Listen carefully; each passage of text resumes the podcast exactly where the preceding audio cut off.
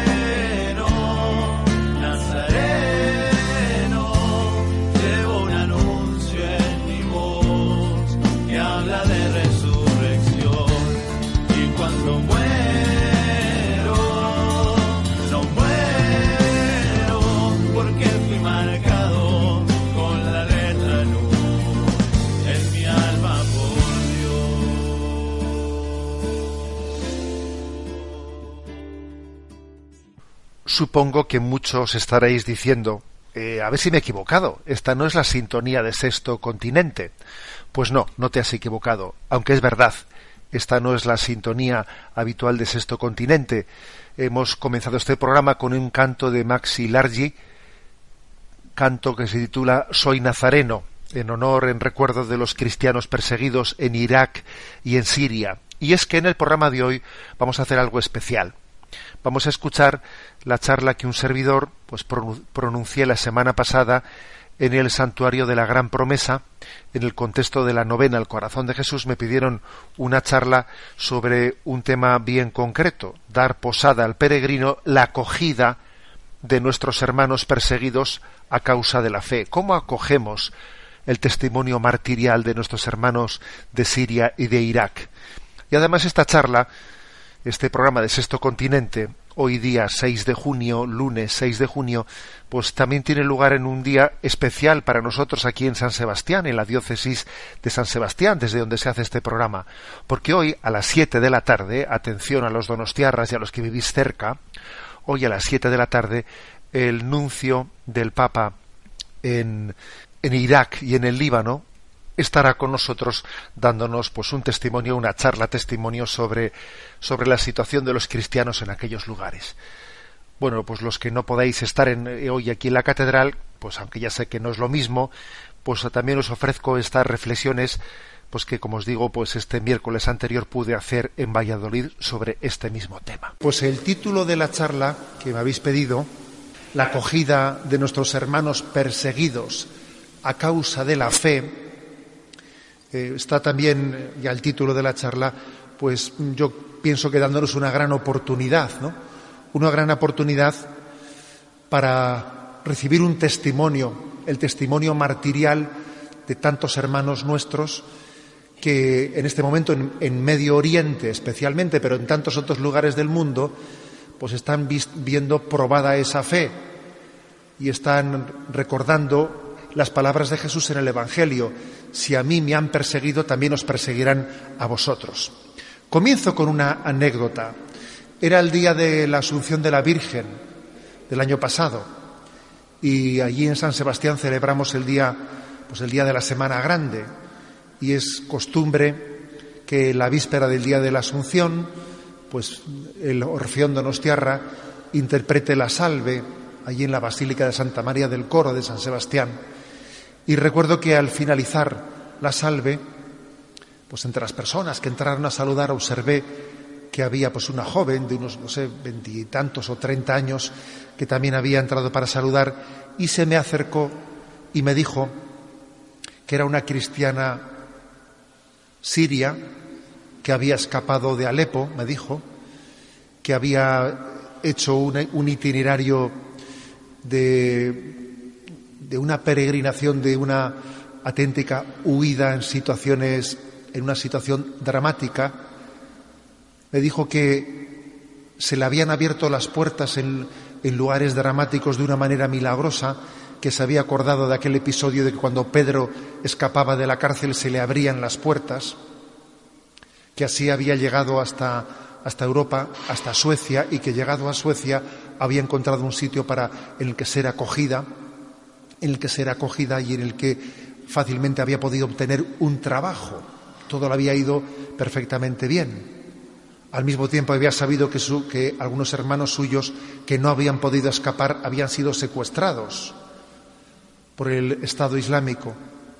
Y ella tenía un deber de orar por sus hermanos que estaban secuestrados y quería también dar un, tenía un deber de gratitud y sabía que era el día de la Virgen y me decía que en internet había buscado eh, pues el nombre de María, el nombre de la Asunción de María, y le había salido pues un lugar llamado San Sebastián, que celebraba ese día, y ni corta ni perezosa, había en una peregrinación de acción de gracias, se había venido de Suecia a San Sebastián a dar gracias a la Virgen. Y después de escuchar el canto de la salve allí, a cargo del Orfeón de Nostierra, con sus ojos llenos de lágrimas, entró en la sacristía a contar su historia, que a mí, como os podéis imaginar, me dejó profundamente conmovido. También su deseo, la necesidad que ella sentía de dar gracias a Dios en medio de aquella prueba tan fuerte. Dar posada al peregrino. ¿Cómo aplicamos esta obra de misericordia en lo tocante a los cristianos que son perseguidos por causa de su fe? Pues yo diría que lo primero para poder acoger a los que son perseguidos por causa de su fe lo primero, ante todo y sobre todo, es el reconocimiento de que existe persecución religiosa y el reconocimiento por parte de Occidente, por parte de nosotros, de que en este momento se están produciendo episodios martiriales de una manera tremenda. Y hay que decir que la primera paradoja es que en Occidente se está ocultando en los medios de comunicación se está ocultando la, persecución de los cristianos. No en Estados Unidos, pero sí en Europa. De una manera increíble, ¿no? Se habla únicamente de la crisis de los refugiados, de una manera genérica, pero ocultando episodios, los episodios más dramáticos de la persecución de los cristianos. Es verdad que frente a ese silencio de los medios de comunicación mayoritarios, existe también, yo diría que una santa rebelión de los cristianos que a través de Internet, a través de, las redes sociales, a través de los correos electrónicos, van difundiendo noticias que son silenciadas en gran parte por los grandes medios de comunicación. Por ejemplo, cuento dos casos. Recientemente, hoy es 1 de junio, si no me equivoco, ¿no?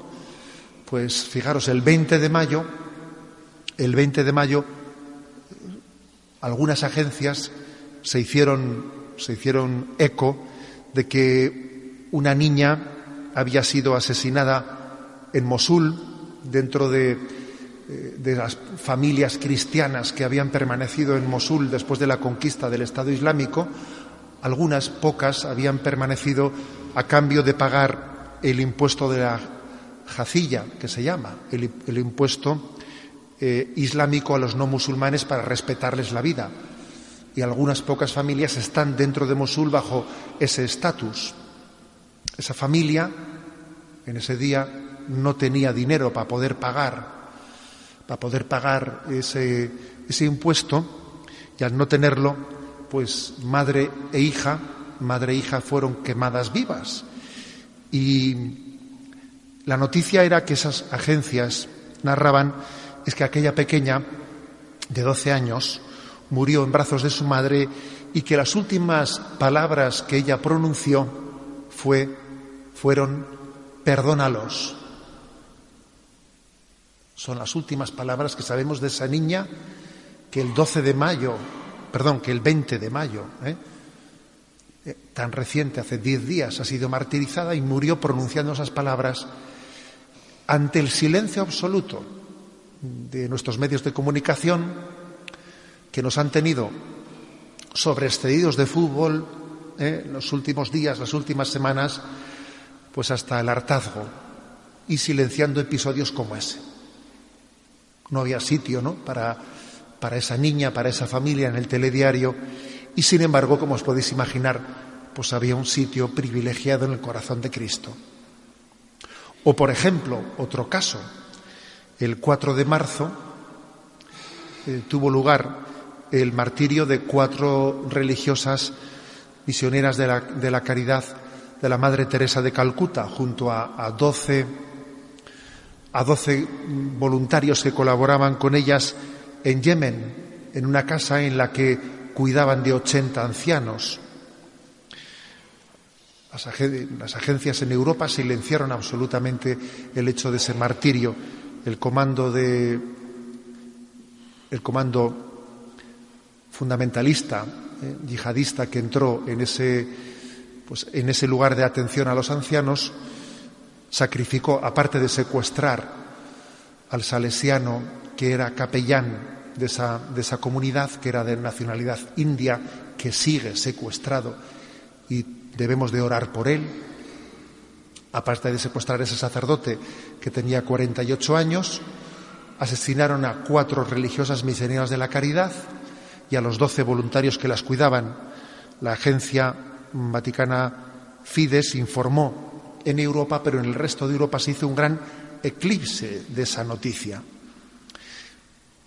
Os comparto la experiencia de que yo en aquel momento me quedé perplejo por aquel silencio y recurrí a llamar personalmente a algunos directores de medios de comunicación que yo conocía, pensando que aquel silencio pues tendría su razón de ser en no sé, pues en alguna explicación coyuntural, ¿no?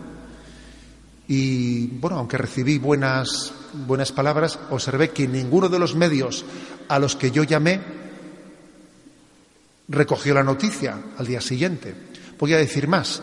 Recuerdo que en aquel tiempo que era ya víspera del Domingo de Ramos y que allí en San Sebastián solemos tener tradicionalmente una subida a Aránzazu y hacemos una rueda de prensa, recuerdo que en aquella rueda de prensa hablé de ese sorprendente silencio de no haber dado noticia del martirio de esas religiosas y de sus colaboradores.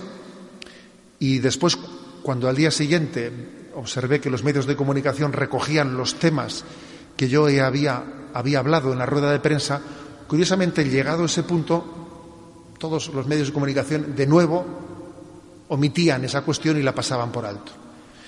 Y entonces dije, bueno, esto no puede ser casualidad. A ver, puede ocurrir en una ocasión que haya un olvido, dos veces, pero cuando ya uno yo he visto de una manera muy sistemática que ha habido una, un silencio, ¿no? Uno ya entiende que ese silencio ya obviamente tiene, tiene que tener detrás unas causas más profundas. ¿Dónde están las causas de este de este silencio tan sorprendente, ¿no? del silencio del martirio de los cristianos. Por corporativismo, por dejación, por ignorancia. Algo de eso puede haber, ciertamente, pero hay unas causas más profundas. ¿No será más bien que ese martirio de los cristianos no encaja con el paradigma ideológico que se considera hoy políticamente correcto en Europa? Por ejemplo, fue muy determinante el grave error, el grave error que se cometió en los medios de comunicación en enero del 2015, en enero del año pasado, cuando ocurrieron aquellos atentados de Charlie Hebdo allí en, París. Aquellos atentados de enero de 2015 contra el semanario satírico Charlie Hebdo, que ciertamente no fueron los primeros atentados del yihadismo en Europa, pero quizás sí han sido los que más nos han abierto los ojos del problema tan grave que estaba en ciernes a las puertas de Europa. Conmovieron la opinión pública europea en gran medida. Los periódicos y las tertulias se prodigaron como nunca, ¿no? Queriendo entender y valorar lo que había ocurrido. El hecho de que en el corazón de Europa hubiese habido un atentado yihadista como ese. En primer lugar, ¿no? lo, lo acontecido allí en Europa nos abre, nos abre también, descubre, descubre lo que es uno de los pecados principales de Europa, de esta Europa que vive muy segura en su sistema de seguridad social, de un sistema social de bienestar social tan consolidado, con unas fronteras, con un eurocentrismo que nos parece que el mundo comienza y termina en Europa y que lo que pasa fuera a nosotros no nos tiene por qué afectar. Arrastramos una visión miope de la historia, ¿no? de la geografía, desde nuestro eurocentrismo. Y sin embargo, lo que ocurrió allí en París, pues nos, eh, nos hizo darnos cuenta de que hay vida más allá de nuestras fronteras. Y así, por ejemplo, nos hemos dado cuenta de que el ébola existía antes de que alguien en Europa fuese contagiado y de que el drama humano de los subsaharianos existía antes de que las pateras llegasen a Europa y de que los cristianos estaban siendo perseguidos en Medio Oriente antes de que los atentados comenzasen aquí dentro de Europa. Es decir, lo que aconteció allí fue como una llamada de atención de nuestra visión miope. Pero, sin embargo, si os fijáis, los políticos europeos, los más media, reivindicaron en aquel momento, hicieron una interpretación, yo creo que nefasta, una lectura de lo que había ocurrido en aquellos atentados, yo creo que nefasta. Reivindicaron el alma laica europea, incluso defendiendo el derecho a la blasfemia de aquella revista satírica, contraponiéndolo a esos atentados del fundamentalismo yihadista. En realidad caímos en la trampa de lo que pretendía el Islam, eh, el Islam más fundamentalista, que pretendía que se visualizase una especie de choque entre una Europa sin espiritualidad, sin religión, una Europa blasfema, frente a una religiosidad fundamentalista islámica. Aquel, aquel famoso grito de todos somos Charlie fue un auténtico éxito éxito de las pretensiones yihadistas, porque precisamente querían ellos demostrar que chocaba, que ellos eran la alternativa frente a una sociedad sin Dios. ¿Es cierto acaso que Europa es una cultura sin Dios y que la alternativa a esta cultura sin Dios es ese fundamentalismo? Fue muy significativo el debate en torno al derecho a la blasfemia. Después de haber acontecido aquello, se abrió un debate ¿no? en torno a la blasfemia como algo inherente al concepto occidental de libertad, mostrando una profunda crisis de relativismo, obviamente, ¿no? por nuestra parte, además de un profundo error estratégico ante el resto del mundo. No ocurrió eso así en Estados Unidos, pero en Europa cometimos ese gran error. Sería terrible tener que elegir entre una fe patológica fundamentalista de ese yihadismo y un laicismo blasfemo e irrespetuoso. Nosotros entre tal elección no queremos elegir, obviamente, ¿no? Tal vez en el fondo esa, esa, reacción tan equivocada de Europa estaba ocultando que en Europa existe otro fundamentalismo. Igual que existe el fundamentalismo islámico, en Europa existe otro fundamentalismo, que es el fundamentalismo laicista.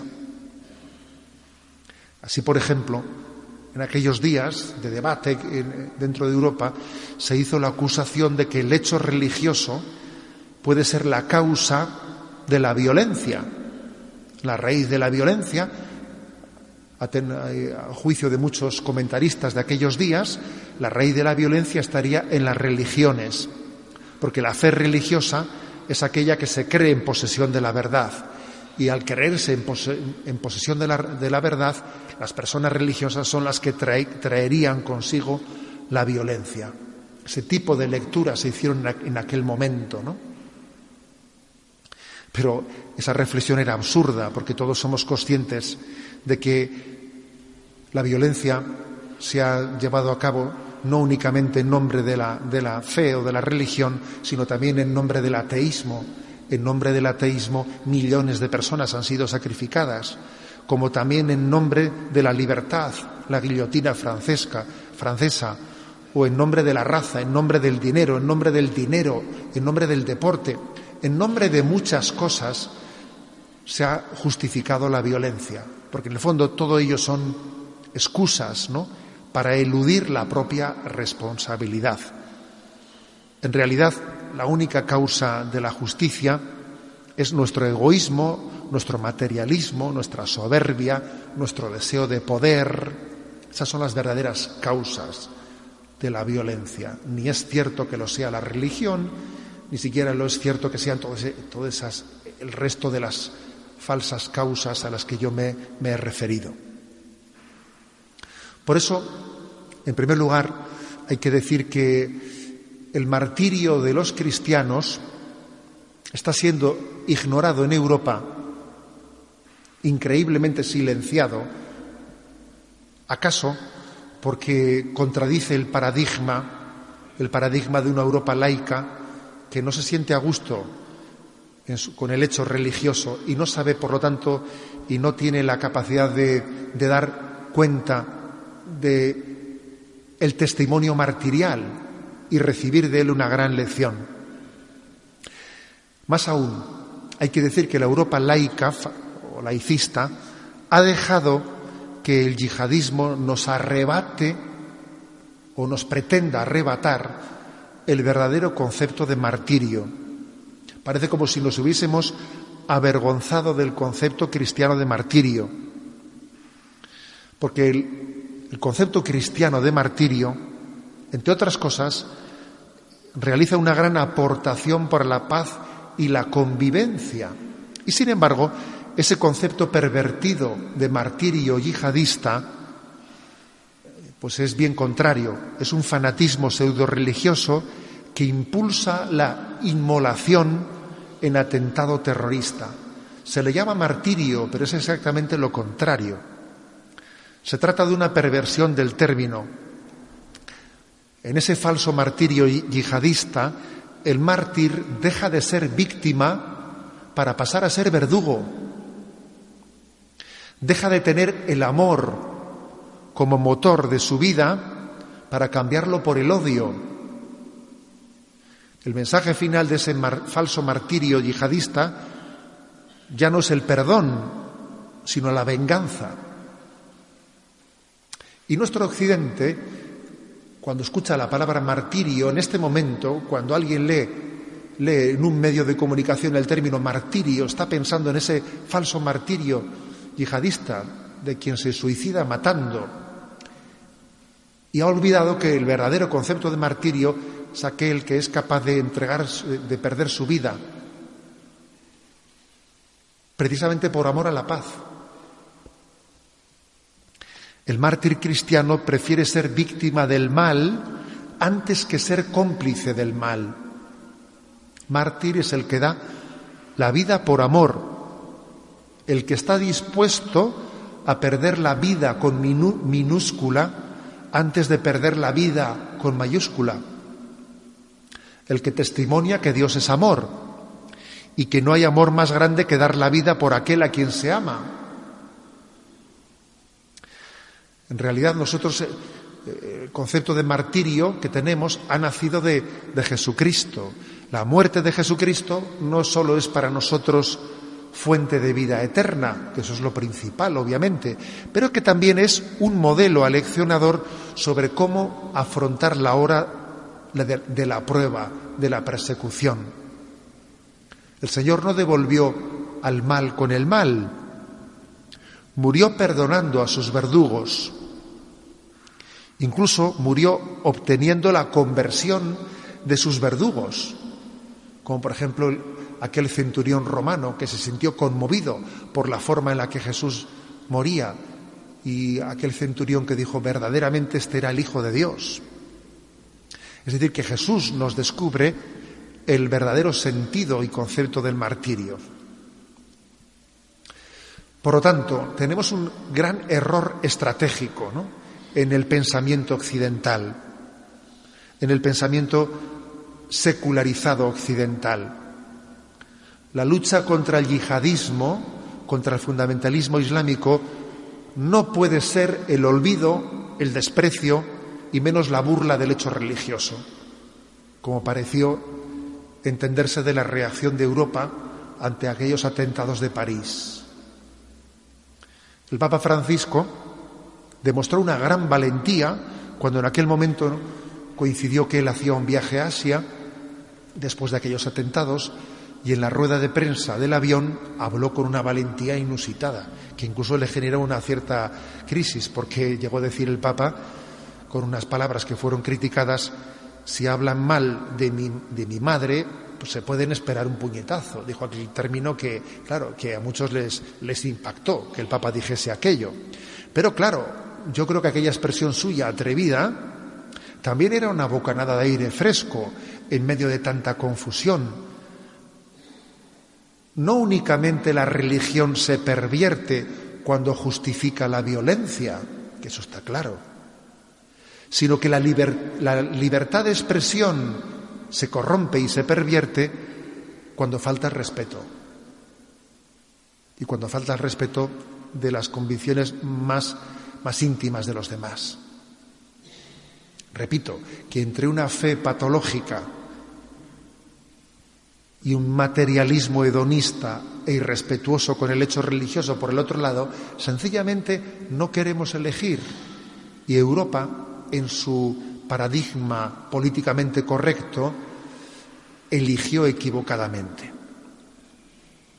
Porque la alternativa no puede ser la blasfemia ni el relativismo sin valores espirituales, sino una, sociedad abierta al verdadero sentido religioso de la vida, en la que se viva el respeto, el encuentro y el diálogo entre todas las religiones, así como el encuentro y el diálogo constructivo entre creyentes y no creyentes.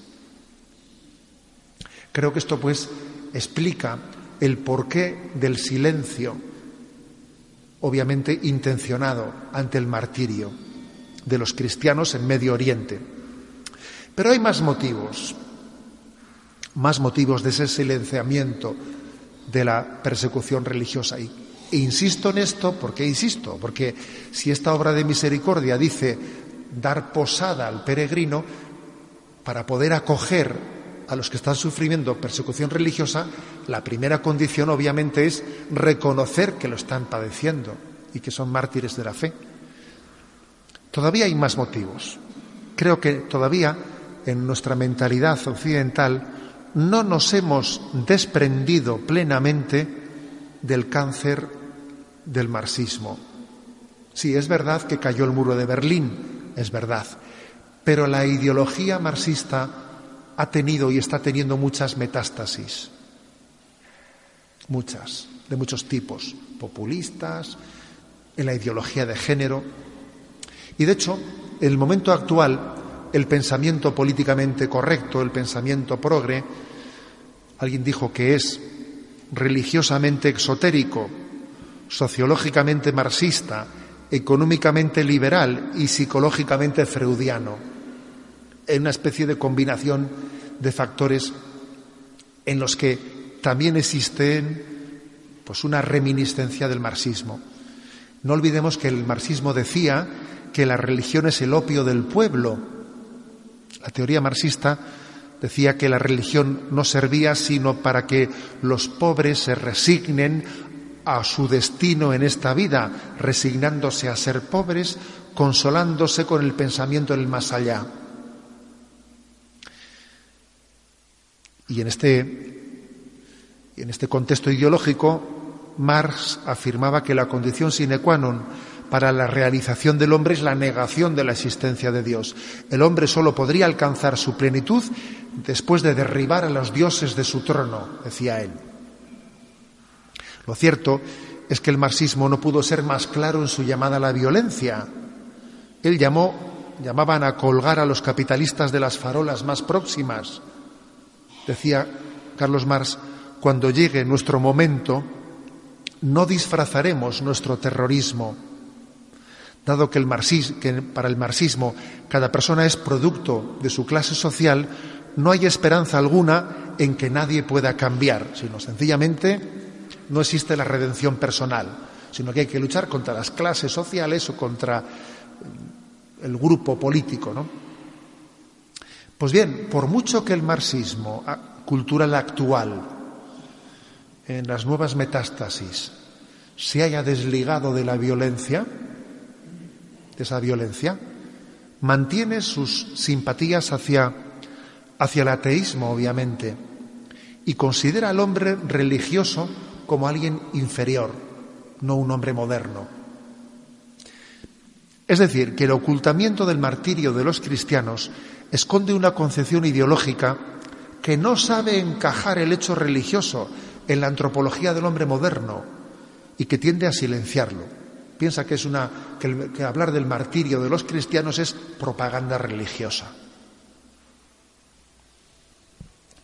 Pues bien, ¿por qué acoger a los mártires? ¿Por qué acoger su testimonio de martirio? ¿Por qué? Pues porque en primer lugar creo que hay una providencia del Señor, una providencia de que el testimonio martirial sane nuestra alma enferma, sea sanador de nuestra alma enferma, de nuestra indiferencia, esa de la que decía la Madre Teresa de Calcuta, que será próximamente canonizada el primer domingo de, septiembre, esa que decía la Madre Teresa de Calcuta que es el mayor de los males, la indiferencia, el mayor, del, mayor cáncer que pueda tener nuestra alma, la indiferencia. Pues bien, el martirio sanador de ese gran mal es el mejor antídoto contra la tibieza y la mediocridad. ¿Recordáis ese pasaje de la escritura que dice, no eres ni frío ni caliente y te voy a vomitar de mi boca? Esa tibieza y mediocridad tan contraria a la declaración del amor de Dios hacia cada uno de nosotros. Pues bien, la entrega que los mártires han hecho de su vida testimonia que el materialismo no es cierto. Por eso Occidente, tan materialista, quiere ocultar el martirio, no quiere hablar de eso. El martirio testimonia que el materialismo es falso, que existen, de alguna manera testimonia que existen ideales demasiado grandes como para regatearles el precio el hecho de que el mártir esté dispuesto a preferir la muerte antes que a renunciar a su fe proclama ante el mundo no solo la grandeza de Dios, sino también la dignidad del ser humano.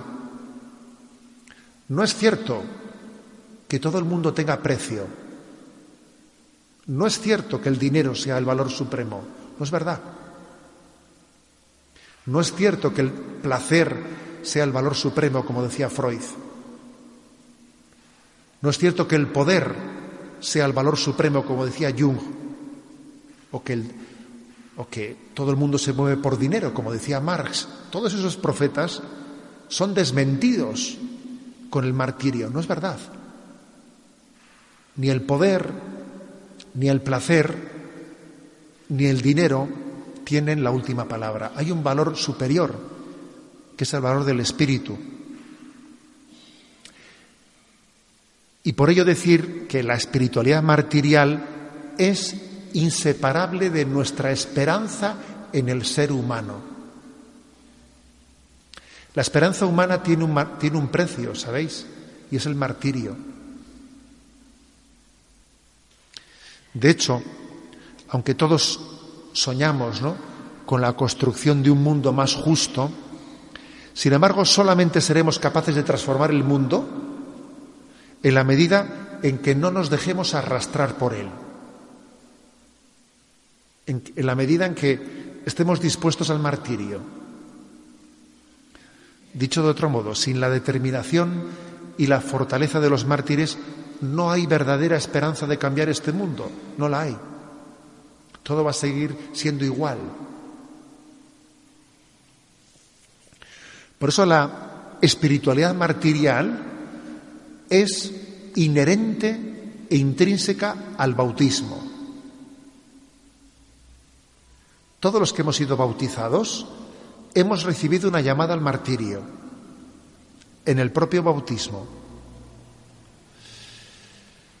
En primer lugar, al martirio de la perseverancia. El martirio de la perseverancia, que es algo de lo que le gustaba hablar mucho a, nuestro querido Papa emérito Benedicto XVI. Martirio de la perseverancia. Recuerdo que la Jornada Mundial de la Juventud en Sydney, donde tuve ocasión de estar con los jóvenes españoles que fuimos allí peregrinando, escuchamos con mucha atención al Papa Benedicto XVI hablar del, del martirio a la perseverancia al que estaban llamados los jóvenes. Por lo tanto, el martirio no consiste únicamente en persecuciones violentas, sino que es necesario, es necesario concretarlo en la perseverancia, en el seguimiento a Jesucristo, en la situación concreta en la que estamos. Jesús nos advirtió que muchos son los llamados y pocos los escogidos. Nos puso en guardia ante la inconstancia como uno de nuestros enemigos principales. De muchos es el comenzar, pero de pocos es el llegar a término. Y el don de la perseverancia, que debíamos de pedir todos los días en nuestra vida, Señor, dame la perseverancia final. Dame la gracia de ser perseverante hasta el final en mi vida. Ese don está íntimamente ligado al martirio. Hay un martirio que se derrama todo de golpe y un martirio de gota a gota a lo largo de toda la vida.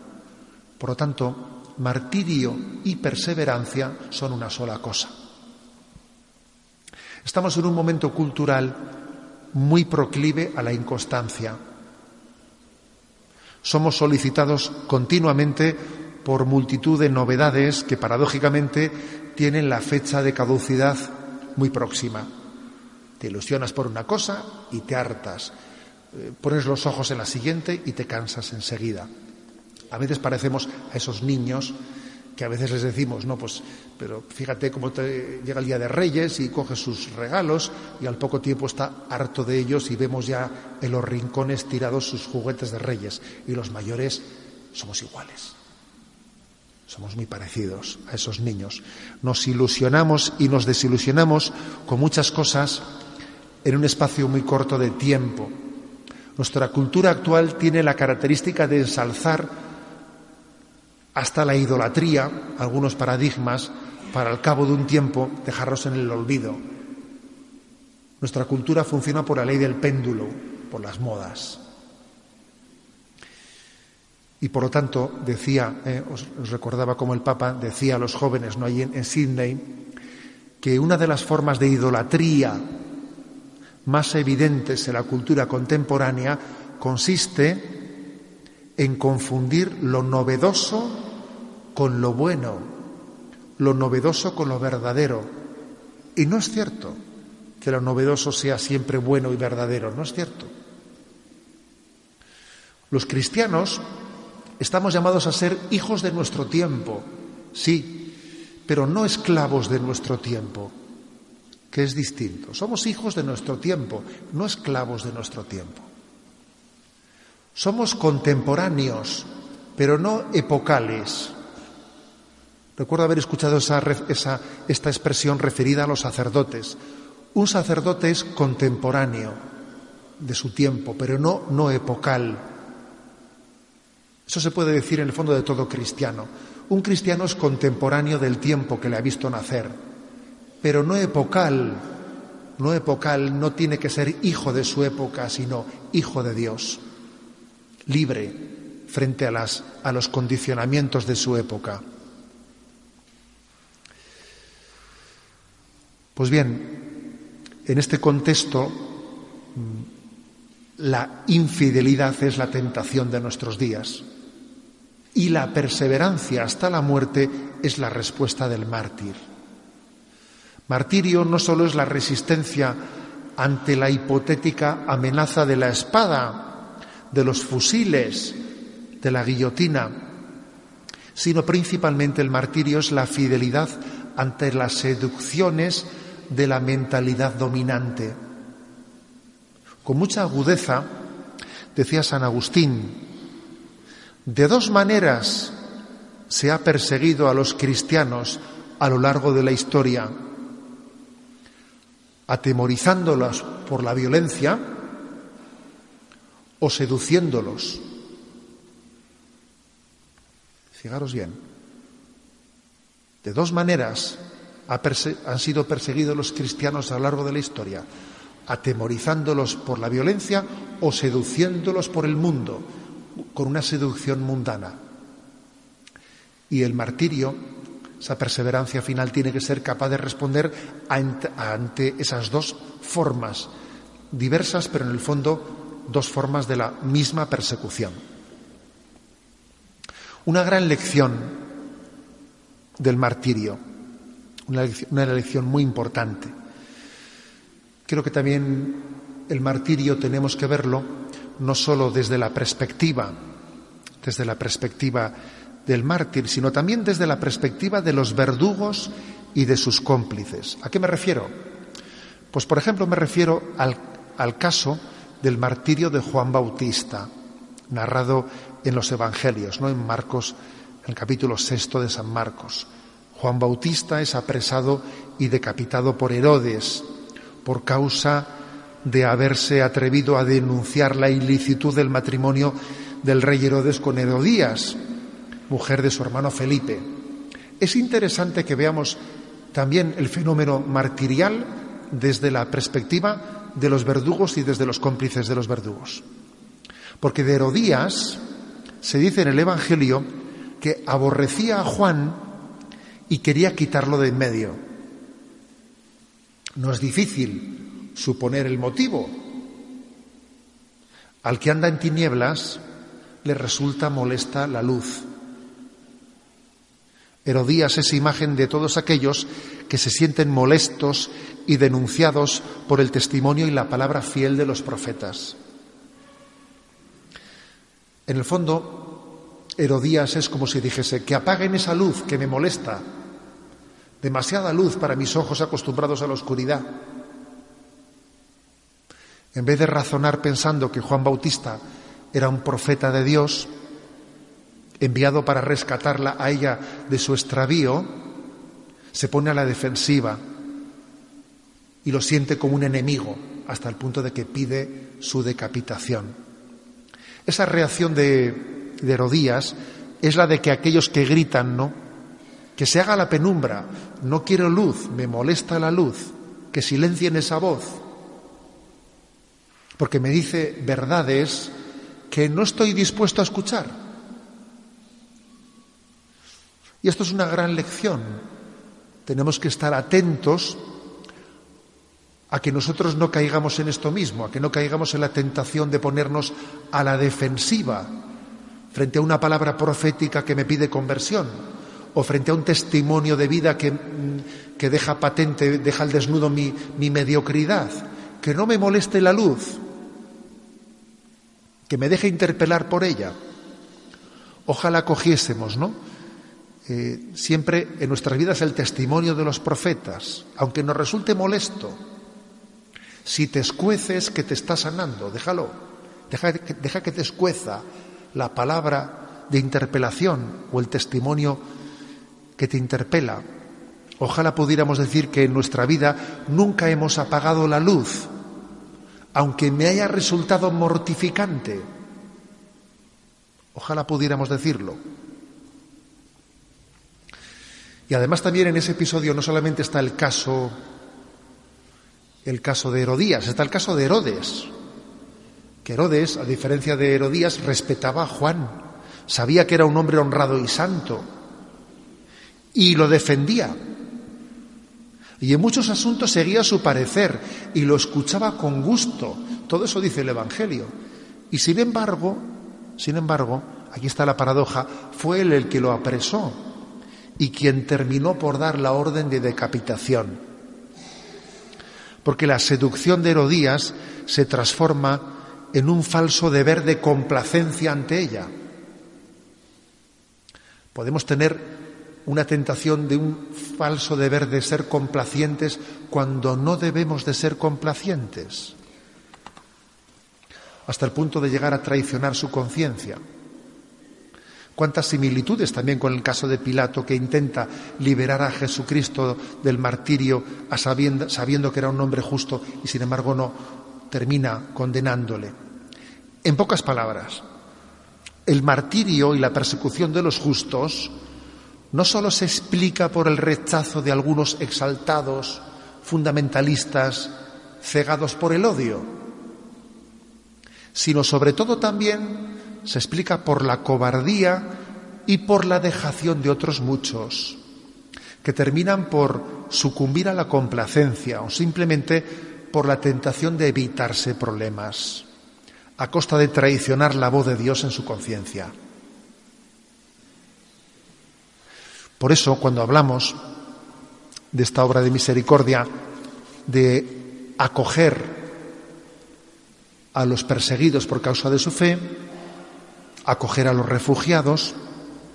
Quizás hay que decir que hay también una dejación de Occidente, que tiene una mala conciencia, una mala conciencia. Sin duda alguna, nuestra responsabilidad no está únicamente en la acogida de los refugiados que llegan a Europa, sino en la resolución de los problemas de origen, sin duda alguna. Hay una complicidad de Europa en haber permitido el desarrollo del llamado Estado Islámico en aquellos lugares. En su día, San Juan Pablo II fue muy valiente cuando denunció la intervención armada de Estados Unidos y de parte de Occidente en aquella intervención en Irak que San Juan Pablo II denunció diciendo que no estaba moralmente justificada. Y Occidente afirmó que debía de hacer esa intervención porque allí supuestamente habían no sé qué arsenales de armas químicas escondidas y resulta que mm, lo que se ha acabado originando es un Estado fallido en el que los fundamentalismos no permiten ahora que los cristianos puedan vivir en aquellos lugares, cuando resulta que en aquellos regímenes que existían, que nosotros no, por supuesto que no pretendemos, no pretendemos nosotros aplaudirlos, pero en aquellos regímenes dictatoriales los cristianos pudieron vivir, como era con, en Siria con al-Assad o con Saddam Hussein, en Irak los cristianos habían vivido ancestralmente durante dos mil años y fruto de una política errática de Occidente se intervino como cual un elefante entra en una cacharrería generando un problema en el que verdaderamente los cristianos en este momento tienen una pervivencia dificilísima en el futuro de aquellos lugares. Su propia casa ha resultado casi un lugar de peligro máximo para ellos. Europa tiene, un, tiene una responsabilidad gravísima de lo que está aconteciendo en Medio Oriente. De hecho, no hace falta ser un analista político para observar que hasta que Rusia no ha intervenido directamente en aquel conflicto armado, pues el Estado Islámico no ha hecho sino ganar terreno. Y ha sido únicamente con la intervención de Rusia cuando ha comenzado por primera vez a, de nuevo a, a replegarse. Existe, por lo tanto, una gran responsabilidad por parte de Occidente y, en consecuencia, existe también una responsabilidad en acoger el flujo migratorio que llega, que llega a nuestras fronteras, provocado también por una política internacional errática. Ahora bien, creo que hay también una, una cosa que hay que subrayar creo que nuestra ayuda a los refugiados y especialmente nuestra ayuda a los cristianos, ante todo y sobre todo, tiene que ser priorizada a los refugiados en el origen, en el lugar de partida, en el que tienen derecho a estar. Ellos tienen derecho a no tener que emigrar, a no tener que escaparse. Y son muchísimos más los que están allí en campos de refugiados en los países vecinos que los que han podido partir hacia afuera nuestra acogida principal, nuestro esfuerzo principal, tiene que ser, y creo que así lo está haciendo la Iglesia, hacia la ayuda en origen. La jerarquía cristiana de, aquellos lugares nos ha pedido especialmente que nos, que nos eh, volquemos en aquella, en la resolución del conflicto en su origen, ayudando a aquellos a los que en aquel momento están luchando precisamente para no tener que huir de aquellos lugares. Ha sido dramática, dramática la llamada del arzobispo de Mosul pidiendo a los sacerdotes que huyeron, que huyeron a Estados Unidos o la mayoría, la mayoría América, en el momento en que el Estado Islámico conquistó aquellos lugares, pidiendo a los sacerdotes que huyeron que regresen, que regresen porque luchamos para que la presencia cristiana no desaparezca de aquellos, de aquellos lugares. Creo que hay que agradecer especialmente la, la apuesta de algunas asociaciones, como por ejemplo Ayuda a la Iglesia Necesitada. He visto que también hoy ha habido pues, una charla aquí eh, dentro del Centro de Espiritualidad de Ayuda a la Iglesia Necesitada, que en este momento, en este momento se ha mostrado como uno de, las asociaciones con más capacidad de, de contacto con los cristianos perseguidos de aquellos lugares. Hay que agradecer también las iniciativas de algunas órdenes religiosas que en aquellos lugares permanecen fieles en momentos de máxima persecución. El testimonio martirial es una, es una gran llamada para todos nosotros. El Señor toca la puerta de nuestro corazón toca nuestra conciencia. Dios tiene muchas maneras de llamarnos, de llamarnos a la conversión. ¿Y si Dios ha permitido el martirio de muchos para que tú y yo hoy recibamos una llamada a la conversión? ¿Y si ese martirio forma parte de una providencia para nuestra conversión? ¿Lo vamos a responder a esa sangre? Que clama no solo la injusticia, sino la injusticia de nuestra mediocridad, de nuestra no, santidad. El testimonio martirial en el fondo se resume en lo siguiente, ¿no? Santos o nada. Yo creo que esa es, esa es su llamada, ¿no? Nos llaman a la santidad y yo le pido especialmente, ¿no? Al corazón de Jesús que en esta fiesta para la que nos estamos preparando acojamos en nuestra vida, en nuestro corazón, que seamos acogedores de ese testimonio del martirio que llama a la puerta pidiendo nuestra conversión. Muchas gracias. ¿eh? Bueno, hasta aquí esta charla conferencia que, como he dicho al comienzo, pude impartir el miércoles pasado en el santuario de la Gran Promesa con el título La acogida a nuestros hermanos perseguidos a causa de la fe. Bueno, vuelvo a recordar eh, a los donostiarras y a quienes viven en nuestro entorno que hoy a las 7 de la tarde en la Catedral de San Sebastián el nuncio del Papa en Irak y en el Líbano, Monseñor, y en Jordania, perdón. Monseñor Alberto Ortega, va a estar con nosotros hablándonos precisamente del testimonio de los cristianos perseguidos. Estáis especialmente invitados. Me despido con la bendición del Señor, de Dios Todopoderoso.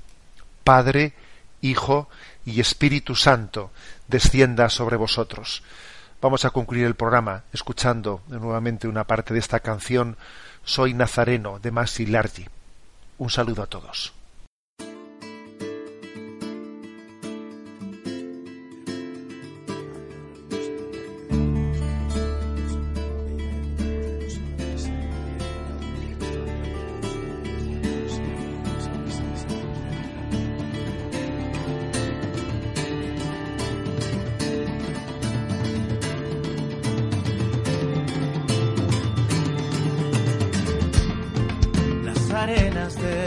desierto se han mojado con la sangre y las lágrimas de Dios.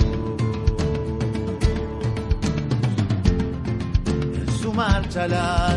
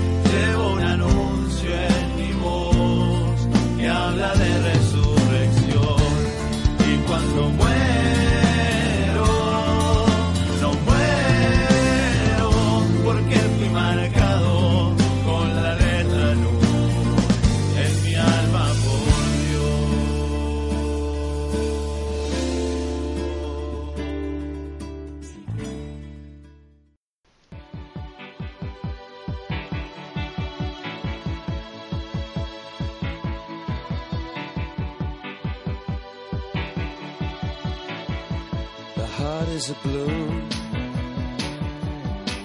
Shoots up through the stony ground. There's no room. No space to rent in this town. You're out of luck. And the reason that you had to care, the traffic is stuck. And you're